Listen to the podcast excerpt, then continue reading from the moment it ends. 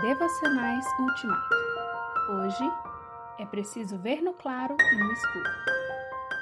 Mas minha salvação vai durar para sempre.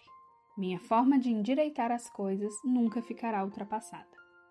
Isaías 51, versículo 6.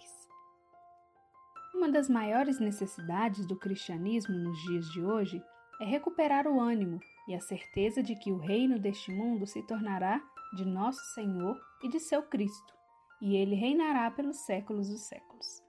Apocalipse 11, 15. A nossa grande e tradicional dificuldade é enxergar a salvação do Senhor. Às vezes as nuvens a encobrem de nossos olhos e ficamos um período enorme às escuras. É preciso aprender a ver no claro e no escuro. É preciso levar a sério o caráter de Deus. Ele não é homem para que minta, nem filho do homem para que se arrependa. Números 23, 19.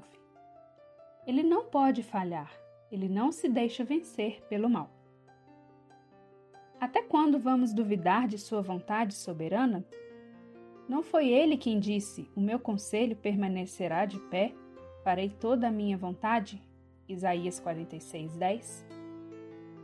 Embora não totalmente realizada, a salvação em seu aspecto amplo já dá para ver, já aparece já não está mais escondida, já não é propriedade exclusiva dos profetas e apóstolos. É como a mulher grávida, cada vez é mais público e notório que ela tem um filho no ventre. Mesmo na barriga, a criança aparece e qualquer pessoa pode perceber que ela está crescendo, que vai nascer.